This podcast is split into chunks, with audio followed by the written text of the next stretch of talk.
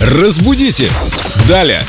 Юлия Фадеева в студии. Доброе утро, Юлия. Здравствуйте, Юля. Доброе Вы утро. все красивее и красивее. Или красивее и красивее.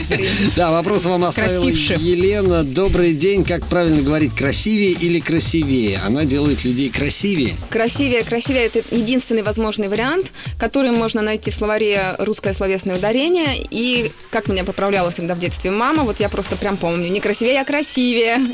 Правильно поправляла. Да, И вы стали красивее. филологом. После этого, да. вот так, Стало вот так. красивее. а Спасибо, Юлия. Да. Разбудите! Далее!